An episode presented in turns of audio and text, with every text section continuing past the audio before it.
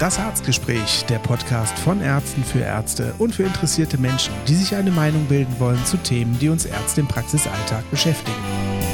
Unser Thema heute, die Weihnachtsplätzchen-Edition 2.0. Wir blicken zurück auf 2023. Mein Name ist Christian Sommerbrot, Facharzt für Allgemeinmedizin und Hausarzt in einer Gemeinschaftspraxis in Wiesbaden. Und ich bin Christian Köhler, ebenfalls Facharzt für Allgemeinmedizin und auch Hausarzt in einer Gemeinschaftspraxis in Wiesbaden. Frohe Weihnachten. Ja, frohe Weihnachten dir auch, frohe Weihnachten gehabt zu haben. Ja, ähm, schön, dass wir ähm, jetzt auf ein ganzes Jahr zurückblicken können und äh, jetzt wollen wir mal ein bisschen besinnlich zurückschauen, was in 2023 so alles passiert ist. Hier im Podcast und in der Gesundheitswelt. Das ist ja schon unser zweiter Rückblick. Ja, das stimmt. Ja, die zweite Weihnachtsedition. Ja. Die erste Weihnachtsedition ist die am wenigsten häufig gehörte Folge in unserem Podcast. Aber ich finde die toll. Ja. Außerdem, ist, man, man, muss, man muss auch mal das feiern, was für einen selber wichtig genau. ist. Genau. Außerdem hört man schöne Weihnachtsmusik im Hintergrund und das ist ja auch was wert. Ja. Ja. Christian, was haben wir 2023 gemacht? Genau, also wir haben in 2023 23 Folgen Lustig, ne? Also ist jetzt äh, ja. nicht geplant, sondern wirklich Zufall. Wir haben in 2023 23 Folgen vom Podcast äh, produziert und das waren insgesamt 830 Minuten Content, die wir also hier ähm, produziert haben. Also fast 14, 14 Stunden. 14 Drei, Stunden, ja, ja, genau. Fast 14 Klasse. Stunden. Genau. Und ähm, wir haben uns, ich habe mir mal angeguckt, was wir für Folgen gemacht haben. Die erste Folge, da ging es um Vitamin D. Also das war die Episode 17 ähm, am 2. Januar.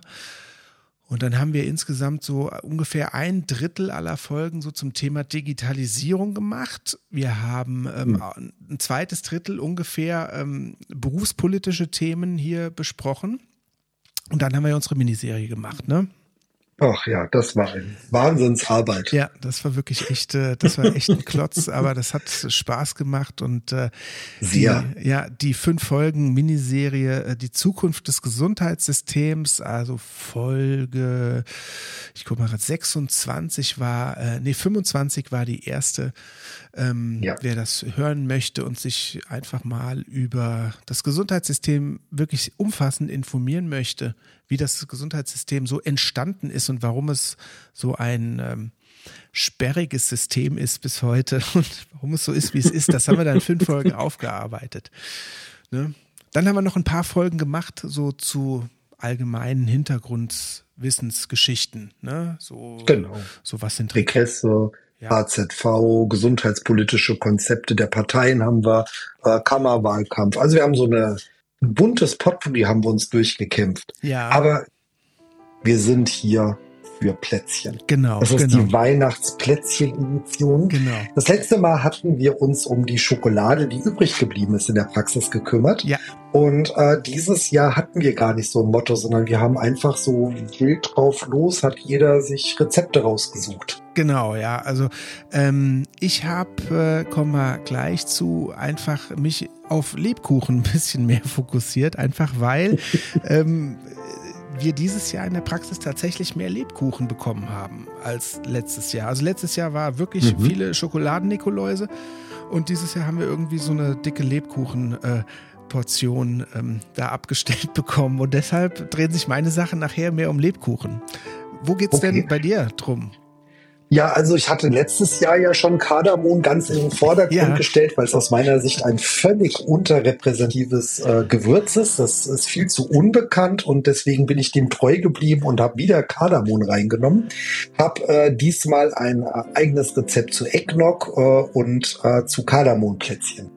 Ja, dazu will ich ganz kurz anmerken, wir wollen jetzt natürlich nicht nur über Plätzchen sprechen, sondern wir sprechen auch gleich äh, noch darüber, ähm, was uns in 2023, was im Gesundheitssystem so passiert ist und was die wichtigen Themen des Jahres waren. Und was uns 24 erwartet, wo wir mit dem Podcast hinwollen und wir reden über Plätzchen. Genau. So, jetzt erzähl mal, was du dir da genau mit Kardamom alles gut vorstellen kannst. Also, äh, fange ich vielleicht mal an. Ich äh, habe äh, zwei Rezepte mitgebracht und zwar einmal Ingwer äh, äh, Kekse mit Kardamom und schwarzem Pfeffer. Mhm. Und äh, das ist im Grunde genommen ein ganz universelles äh, Plätzchenrezept. Das äh, sind äh, klassische Butterplätzchen, also man nimmt äh, Butter, Mehl, äh, bisschen Backpulver und äh, ähm, äh, dann kommt schon die Gewürze rein. Zucker da kommt dann im Wesentlichen ja, also das kommt dann am Ende. Da kommt dann vor allen Dingen Kardamom und Pfeffer rein. Aha. Das sind zwei wichtige Zusätze.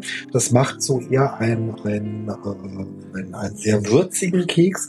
Man muss bei beiden Gewürzen aufpassen. Wenn du zu viel reinmachst, wird es auch schnell scharf. Also mhm. muss man sich ein bisschen rantasten so an das, was man selber mag. Ich zum Beispiel mag es sehr viel würziger als meine Frau. Äh, die findet die nicht so gelungen, was ich da gebacken habe. Ich esse die praktisch allein. Das sind immer die besten und, Plätzchen. Ja, ja, genau. Und äh, dann natürlich Ingwer rein. Da kann man wirklich Aha. frischen Ingwer reinpressen. Äh, man kann aber auch ähm, äh, ähm, äh, Ingwerpulver nehmen. Und dann kommt natürlich noch mal ordentlich Zucker, ein bisschen Ei. Und äh, das Ganze wird dann äh, ordentlich durchgewalkt und im Kühlschrank ungefähr so eine Stunde, zwei Stunden äh, lässt man das dann so in der Kugel in Frischhaltefolie eingewickelt liegen und äh, dann macht man eine Rolle und dann kann man von der Rolle einfach so kleine Scheiben abschneiden und die, äh, die backt man dann. Mhm, mh.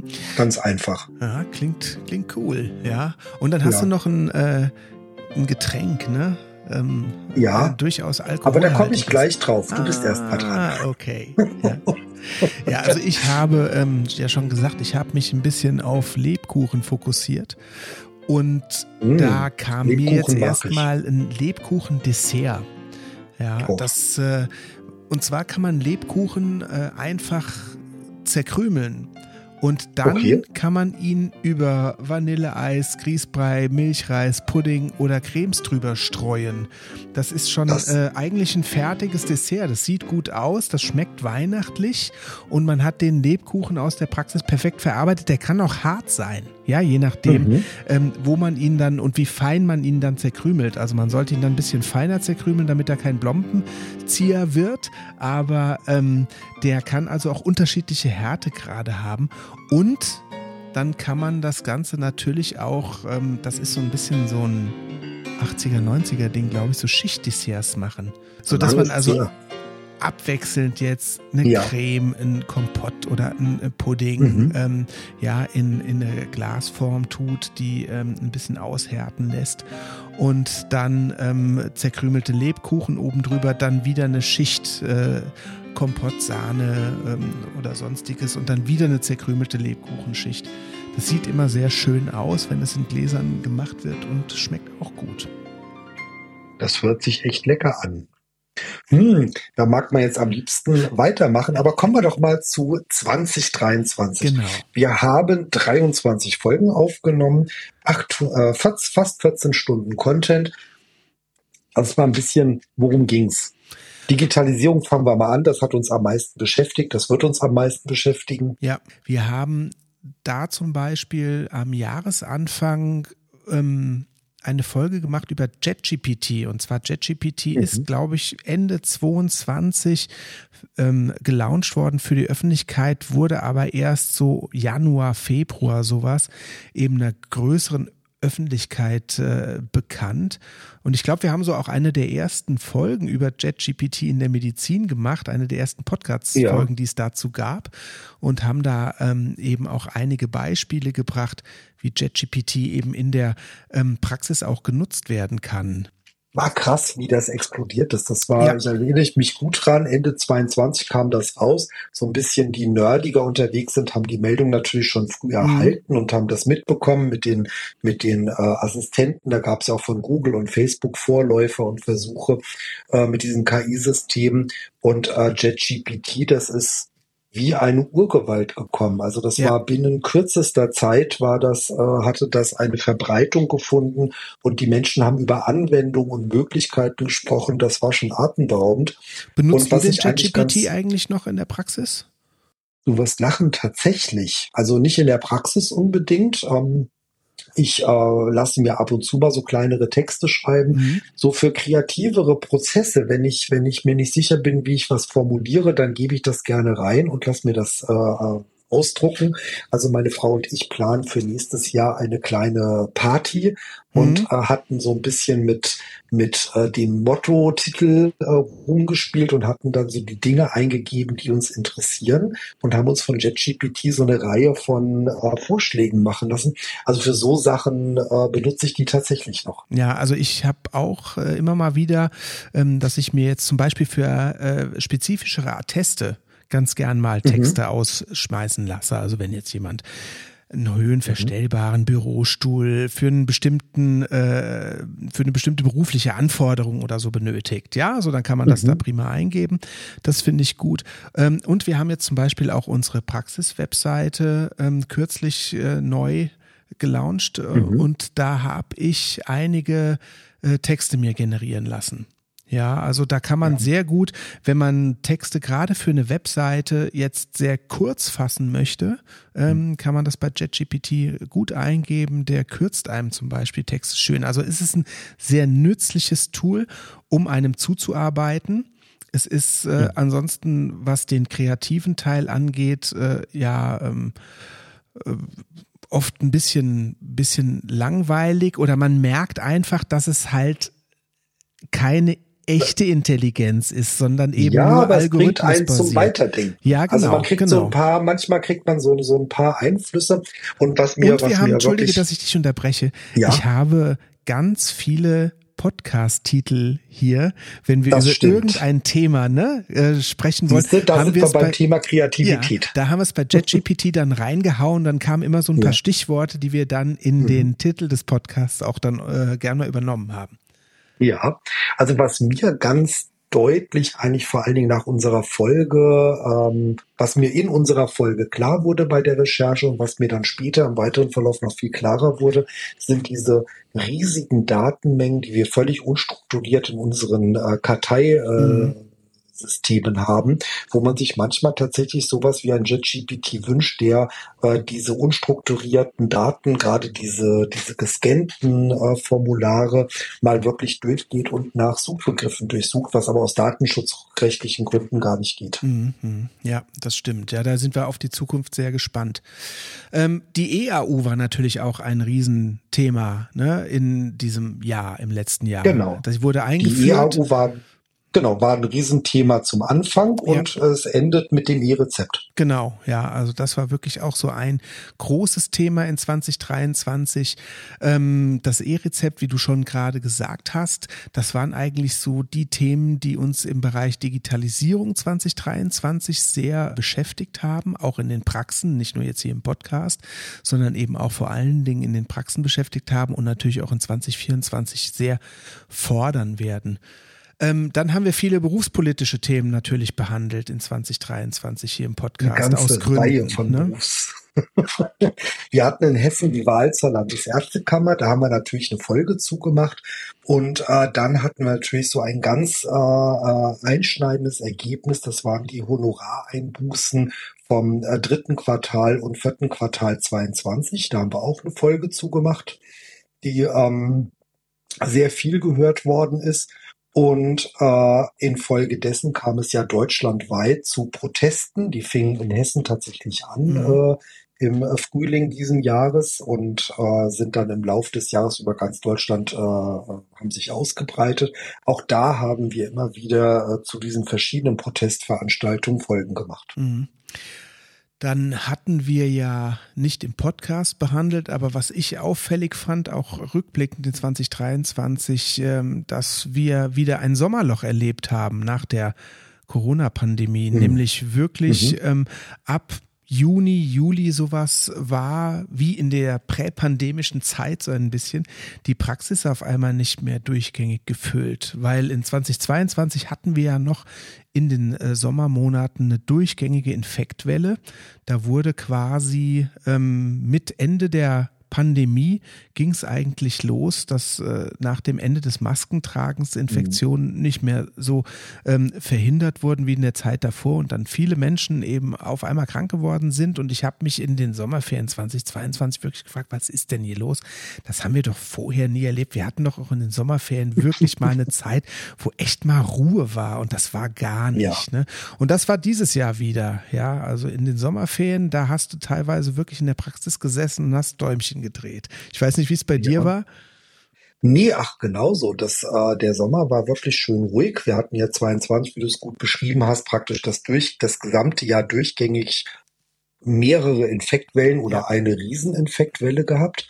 Und äh, dann darf man nicht vergessen, wir hatten jetzt Anfang des Jahres hatten wir von äh, Januar bis April die erste Infektwelle mhm. und dann hat sie jetzt wieder Oktober losgegangen. Also ja. wir haben im Grunde genommen äh, trotzdem sieben, sechs bis sieben Monate diesen Jahres eine durchgehende Infektwelle gehabt, außergewöhnlichen, äh, außergewöhnlicher Höhe, ja. äh, so dass äh, auch dieses Jahr immer noch weit über dem Niveau lag, was wir sonst aus der Vor-Corona-Zeit kennen. Aber man muss sagen, es war das erste Jahr mit einer mit einer Sommerpause, genau, und mhm. mit der Aussicht darauf, dass es sich vielleicht auch in der hoffentlich in den nächsten Jahren äh, normalisiert. Mhm. Was hat sich sonst politisch noch so getan? Die Krankenhausreform, also die Ref überhaupt die Reformen des Karl Lauterbach, das war auch sowas, was mir dieses Jahr, äh, was ja. uns dieses Jahr hier äh, viel Themen geliefert hat. Ja. Lauterbach hat, hat äh, in einem äh, wirklich in einem äh, Form die Gesundheitspolitik beeinflusst, wie man das vorher gar nicht so erwartet hatte. Mhm. Ähm, das äh, ist, möchte ich jetzt mal nicht nur negativ äh, beziffern, obwohl vieles tatsächlich uns wahnsinnig aufgeregt hat. Mhm. In der, in der, auf den Seiten der Praxis. Äh, da ist natürlich zuallererst diese Expertenkommission zu nennen, die äh, jetzt im Grunde genommen ähm, weitreichende Veränderungen zur Folge haben. Mhm. Äh, jetzt muss man aber sagen, wenn wir mal auf unsere Miniserie zurückblicken, haben wir bemängelt, dass nie jemand wirklich an die Grundprobleme herangegangen ist. Mhm. Und es war immer klar, wenn man an die Grundprobleme herangeht, wird es vielen Leuten nicht gefallen. Mhm. Und äh, bei Lauterbach sind viele Punkte, wo man einfach, wo er genau das tut. Er tut viele Dinge, die vielen nicht gefallen, das muss man so sagen.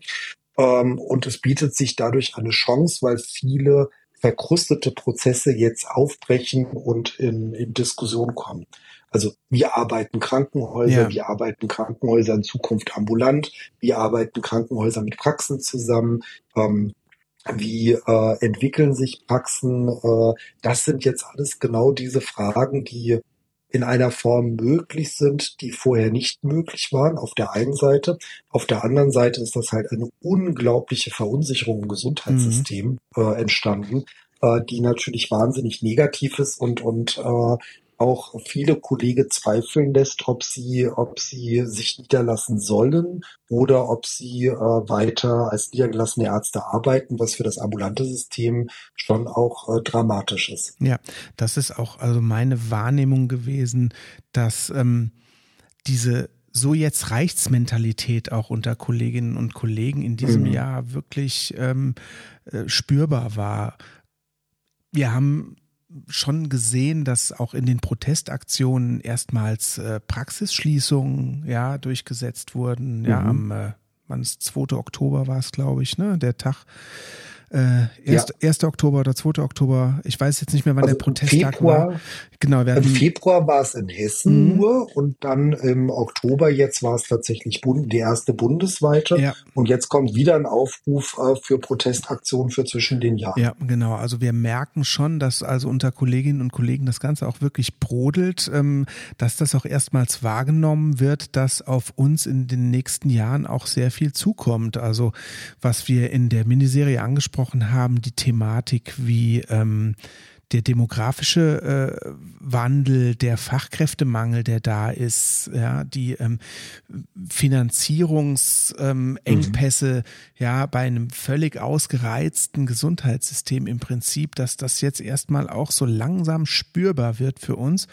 Und ähm, im ambulanten System treibt uns da die Angst um, dass uns die ähm, Kollegen von der Stange gehen, dass also die älteren Kollegen einfach ihre Praxis vielleicht schon etwas früher schließen und dass die jungen mhm. Kollegen nicht äh, mehr die Motivation haben, sich niederzulassen, weil die Attraktivität im ambulanten System nicht mehr so ähm, gegeben ist oder möglicherweise gegeben ist. Und deshalb sind wir ja auch ähm, aufgerufen, ähm, der Sache eine Stimme zu geben und äh, das auch äh, zu verbalisieren und das zu kommunizieren, dass das eine Problematik ist, die sehr weit reicht und äh, weit über das hinausreicht, was häufig dann da draus gemacht wird. Also dieses Jahr, die Ärzte wollen ja hm. nur mehr Geld, aber da wollen wir jetzt auch gar nicht zu sehr ins Detail gehen. Das sind einfach Punkte, die dieses Jahr wirklich ähm, spürbar waren. Ähm, was ich zu Karl Lauterbach auch noch sagen wollte, also diese äh, Trennung der Sektoren, ähm, die Überwindung ne, der Sektorengrenzen, mhm. da ist er auch gerade ziemlich ähm, am, am Aufbrechen. Das hat man so in den letzten Jahren oder Jahrzehnten in Reformvorhaben auch nicht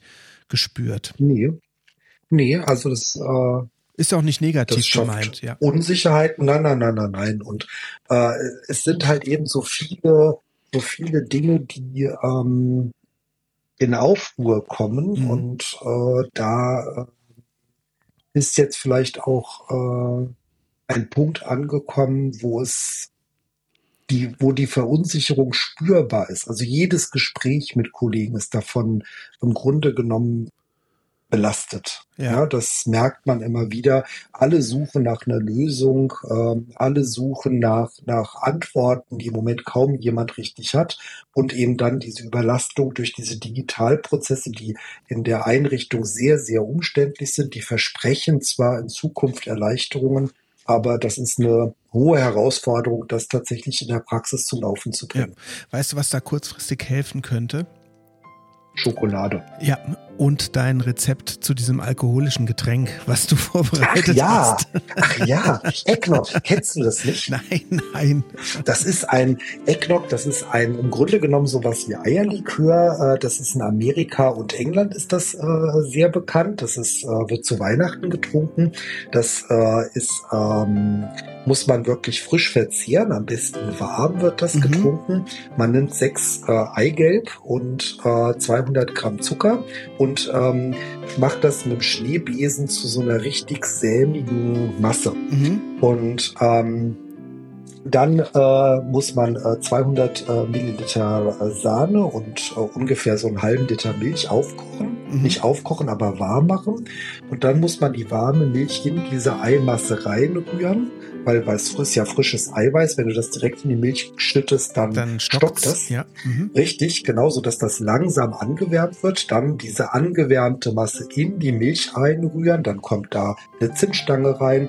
Äh, dann kommt da ähm, äh, Zucker rein, noch mal ein bisschen, dann kommt der Rest Milch rein und dann, äh, was äh, besonders gutes äh, Nock, das ist die Muskatnuss mhm. und äh, wer es besonders fein haben will, der sollte sich Muskatnussblüte holen. Das ist äh, ein sehr schönes Gewürz und dann darf natürlich auf gar keinen Fall Kardamom fehlen. Ja, sicher, sicher. Hat und Alkohol, erwähnt? oder? Richtig. Hattest du den schon Na, reingetan? Du kannst für den Geschmack so ein, ein, ein Schnapsglas Rum oder Whisky reintun. Mhm. Das ist ein das ist Original. Äh, dann lässt du das Ganze warm werden und dann kannst du das ähm, abfüllen. Für Kinder ist das jetzt einfach ein süßes Eigetränk. Schmeckt, wer es mag, äh, schmeckt sehr nett. Und meine Kinder mögen es tatsächlich. Aber die mit die oder ohne Alkoholversion? Ja, der, der Rum ist ja dann schon raus. Der ist ah, ja schon verflogen. Okay. Der, der, der ist ja nur für den Geschmack.